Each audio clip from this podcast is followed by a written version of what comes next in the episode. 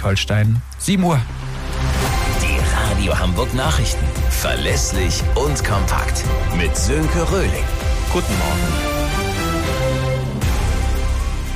Hunderte Einsatzkräfte proben Ernstfall in Hamburg.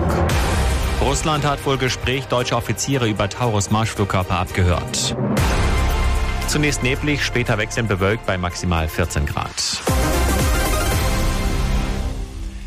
Bundeskanzler Scholz hat den Mut der Russen gewürdigt, die an der Trauerfeier für den gestorbenen Kreml-Kritiker Nawalny teilgenommen haben. Der Kanzler schrieb auf X, sie sind damit ein großes Risiko eingegangen. Mehr von Colin Mock. Alexei Nawalny hat seinen Kampf für Demokratie und Freiheit mit dem Leben bezahlt, so Scholz.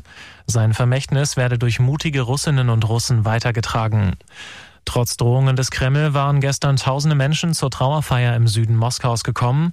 Russlandweit wurden nach Angaben einer Nichtregierungsorganisation über 90 Menschen festgenommen.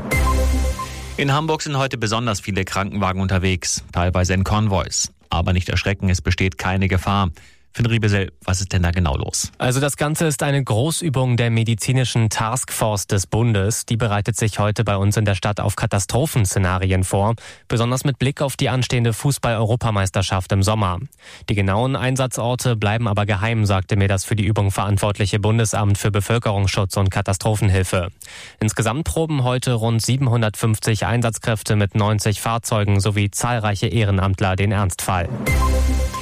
Russland hat offenbar ein internes Gespräch zwischen Bundeswehroffizieren abgehört. Russische Propagandakanäle hätten einen Mitschnitt des Gesprächs veröffentlicht, berichtet die Bild. In dem Gespräch ging es demnach um den möglichen Einsatz von Taurus Marschflugkörpern in der Ukraine. Das deutsche Gesundheitssystem muss nicht nur auf neue Pandemien, sondern auch auf militärische Konflikte vorbereitet werden. Diese Ansicht des Bundesgesundheitsminister Lauterbach angesichts des Ukraine-Kriegs und der Drohungen aus Russland.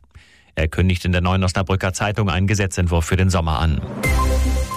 In Hamburg wird es wieder Zeit für den Frühjahrsputz. Für die Aktion Hamburg räumt auf ist der Startschuss gefallen.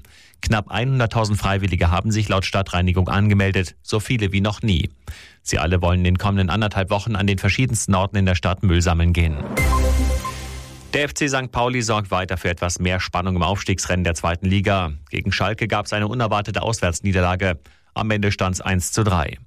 Weil Kiel als direkter Verfolger nur unentschieden gespielt hat, kann der HSV morgen auf Platz 2 vorrücken. Nächster Rückschlag für den FC Bayern München in der Bundesliga. Der Rekordmeister kassierte in Freiburg ein spätes Tor zum 2 zu 2 Endstand. Der Abstand auf Tabellenführer Leverkusen kann damit morgen auf 10 Punkte wachsen, wenn Bayern in Köln gewinnt. Das waren die Nachrichten aus Hamburg, Deutschland und